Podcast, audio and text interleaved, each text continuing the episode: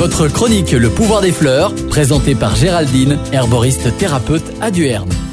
Dans mes cueillettes du moment, je viens vous parler du millepertuis. L'Hypericum perforatum, de son petit nom latin, est une plante de la Saint-Jean. Lorsque vous regardez au soleil ses feuilles, vous verrez qu'elles sont constellées de mille trous. Pour la petite histoire, c'était une plante magique qui soi-disant chassait l'esprit des ténèbres et exorcisait les personnes dites possédées. C'est vrai qu'au Moyen Âge, tout comportement bizarre était mal interprété. Ils étaient liés aux croyances du moment. Tout mal-être était considéré comme une intrusion d'un esprit extérieur généralement malfaisant. À l'époque, ils utilisaient le millepertuis pour chasser l'esprit malin d'un corps possédé. Aujourd'hui, le millepertuis reste fidèle à sa vocation première qui est de chasser l'esprit des mauvaises pensées.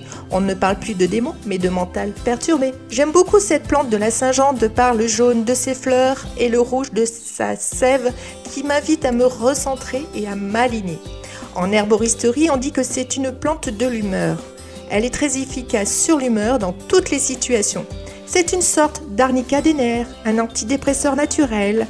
Elle aide aussi les personnes à sortir de leur mélancolie passagère ou des dépressions saisonnières. Elle agirait sur tous les chocs qu'aurait reçu votre colonne vertébrale, traumatisme crânien, choc et blessures accompagnés de douleurs aiguës. Elle sera utile aussi en cas de coup de soleil. Attention toutefois, elle est photosensibilisante, c'est-à-dire que si vous vous mettez au soleil après l'avoir utilisée, vous risquez d'avoir des taches brunes sur la peau et des risques de brûlure. Ensuite, elle peut interagir avec certains médicaments, dont la pilule.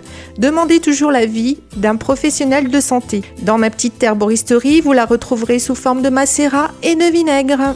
Merci et à bientôt les amis des plantes.